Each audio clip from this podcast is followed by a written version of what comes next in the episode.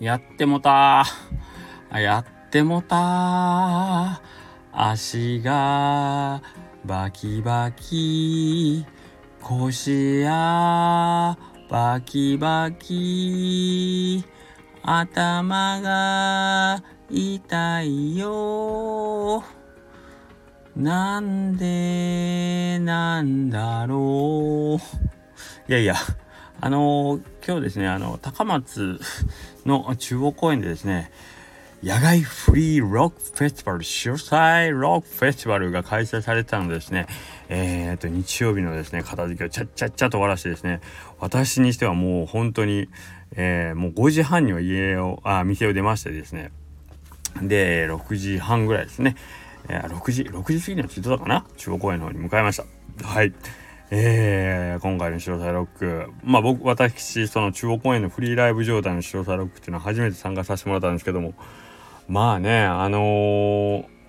そのねえっ、ー、とまあいつも仲良くさせてもらってるビバスナットの山口さんがですね、まあ、主催でやられてるんでその出来上がっていく様というかまあ出来上がっていく様は知らないですけどけどまあマサさんがねえー、そこに向けて並々ならぬこう努力をして、えー、作り上げてるんだろうなっていうのはまあぼんやりとね分かってたんですけど実際にその会場を見てですね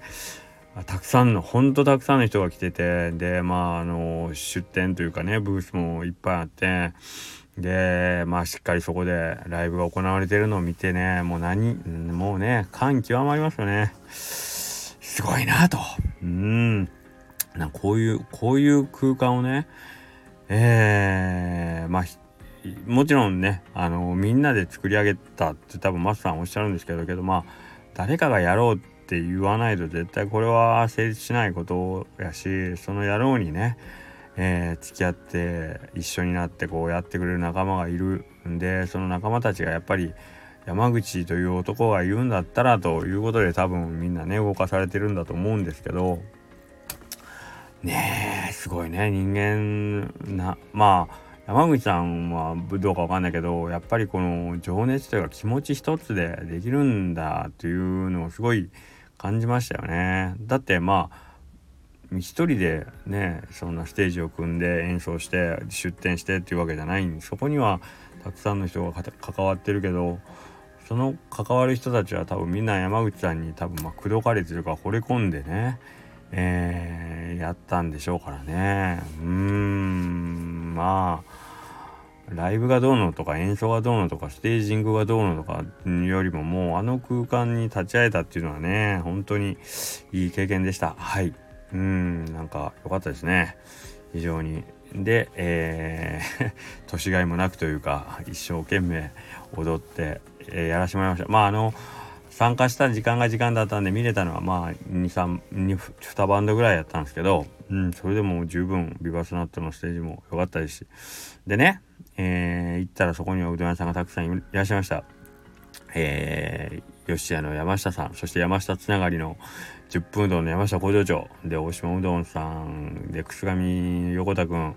でバッカさんバッカさんはねあのステージ後ろのその垂れ幕にもねバッカうどんって書いてあってね、えー、で、えー、清水さんね。清水さんロックの清水さんはアクスタ発売してなんかロックなアクスタみたいに言ってましたけど今日もロックしてましたね。で清水さんがいらっしゃってえー、あと誰やおうどんさん。あうどんマン。うどんマン。うどんマンいましたね。はい。でうどん屋さんで言ってない人なんかなもう。えー、横田君清水さん。それぐらい？それぐらい？かな？もしかしたら僕が行く前にね、あの、あ、そうそうそう、イレブンさんはね、えっ、ー、と、昼行って、で、ちょっと夜は用事があるっていうんですぐとんぼ帰りでカウンチ帰ったそうですけど、イレブンさんも朝から行ってたみたいです。はい。あのー、行く前にうちのお店でね、食べてくれたんですけど、はい。で、それ以外にうちのお店にいっつも来てくれるうどんファンの方々。でね、そういう人がロックフェスティバルにこう足を運ぶって、すごくない？すごくない？山口さんすごいよ。こんなことしてるんだよ。だって今まで多分おうどん屋さんに行ってなかったし潮騒ロック行ってなかったと思うけどおそらくでしょ。でそこをあの一口うどんツアーをやることによってみんなもこうどんどん巻き込み始めてるんでね。いやすごい。あのもしかしたら時間がかかるかもしれないけどこれだけのことをもうねあのはっきり言ってお金なんか一個も一個も多分山口さんのところに入らんことよ。だって今日のやって無料ライブやし YouTube やってねおうどん屋さん行って自腹でうどん食べてさそれを編集して動画で上げて。ねそれをもうただただ気持ち一つでやり続ける。だからみんながついていくんだと思うんやけど。いやもうなんかみんなのんなんかこう思いが凝縮してる空間でしたね。はいよかったです。でえー、もちろんですけどそれを良かったすごかったと思うんだけどじゃあ翻ってね自分はどうなんてもなったらやっぱりこういかんいかんってなりますね。はい。うん。ちょっと一歩でも二歩でも近づけるように頑張りたいと思います。はい。で、今日ね、あのー、塩田ロックの前に、多分、あの、西の方のエリアの方は、えっ、ー、と、まあ、例えば、河内とか水戸とか丸亀方面の人は、中央公園に行く途中に多分うちのお店に寄ってくれた方もたくさんいらっしゃるんでしょうね。詳細ロックの T シャツ着てる方であったり、バンド T っぽいのを着てる方っていうのがたくさんお見えいただいたんですよ。だから、あのさっきの山口さんあのうどん業界の人を音楽業界に引き込んだと同様に音楽業界の人をうどん屋さんの方にも引っ張り込んでくれててもう何て言うかね。そのまあ業界 業界を超えてではないけどなんかそういう新しいこう進行というかつながりを作ることでなんかどんどん循環を起こして巻き込んでいって本当にいい取り組みだなと思ってます。だから僕たちは今度ねおんぶに抱っこじゃないけど僕たちの方も、えー、音楽の方になんか貢献できるようなことがねできればいいなという思ってます。今年も横倉うどんでやるんでしょうか？なんかそれこそ今日大島君にねちょろっと言われたんですけどあのー、今日この見てくださいよ。これこの中央公園のこんだけの人来てて。で横倉うどんのあの音楽ロックフェスティバルまあ去年やったんですけど10月ぐらいに。恥ずかしくありませんか？みたいなあんなに窓伏してちゃダメですよ そうですね。そうですね。山口さんには、だってこれだけの人を呼び込む力があるのに、うちの店で去年は50人ぐらいだったかな。50人ようやったなとかって言ったけど、全然ね、よほら何言ってんの？か、こんな人がおるんですよ。はい、すいません、もうちょっと頑張りますみたいな。いやいや、けどいいんですよ。数でもないし、規模でもないと思ってるんで、はい、なんかその辺は、まあ、ほんまに気持ち一つというかね、うんまあ、ぼちぼちと重ねていくしかないですね。でね、あとまあ一つもう一個驚い、驚いたというかすごいなと思ったのがね、山下さん、吉谷の山下さんね。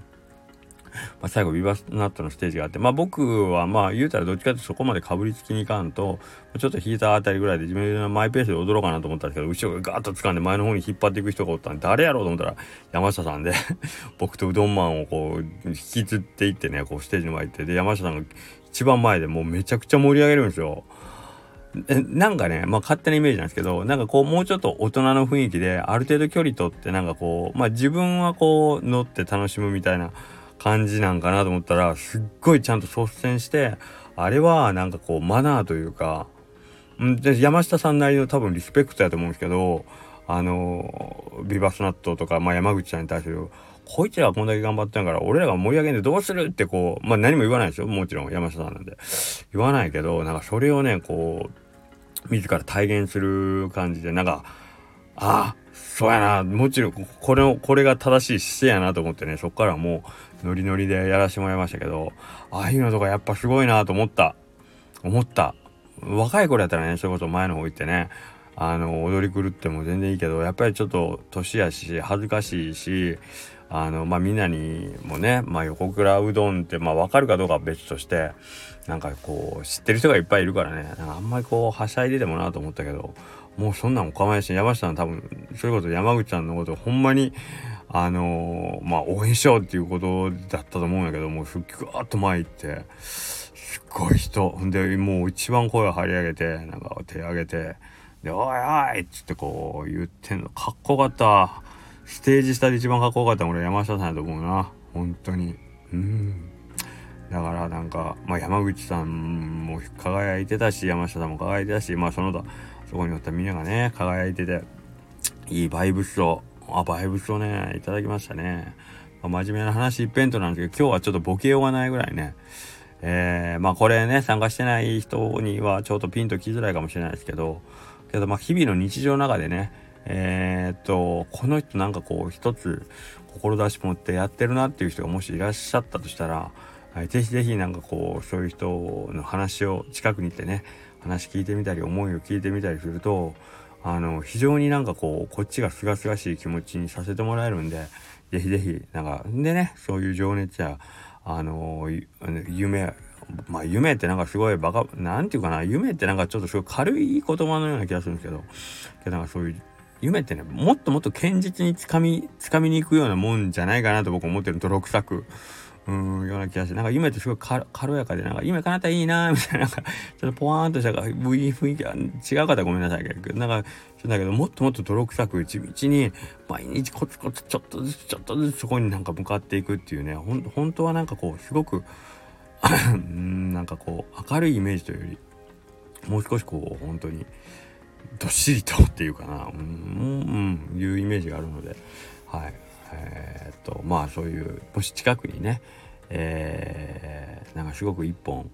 大きな目標を持って、えー、っとそこに向かって努力している人がもしおればねあの話聞いてみてそういう人と話すとねこっちも引っ張り上げてもらえるし元気もらえるんでそれはいいことだなと思うんだ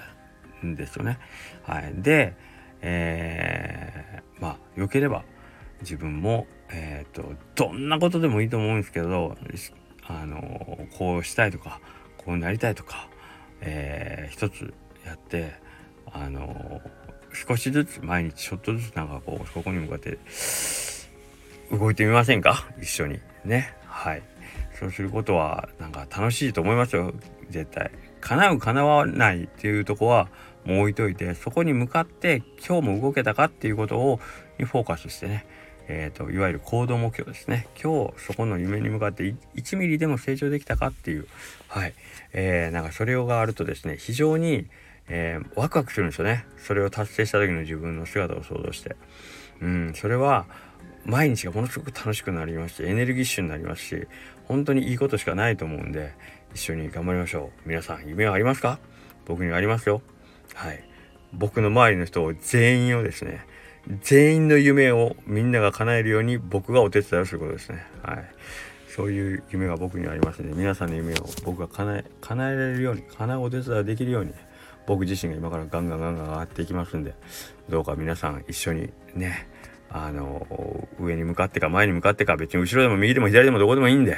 あの動いていきましょう。ね。はい。じゃあまた明日から1週間始まりますんでよろしくお願いします。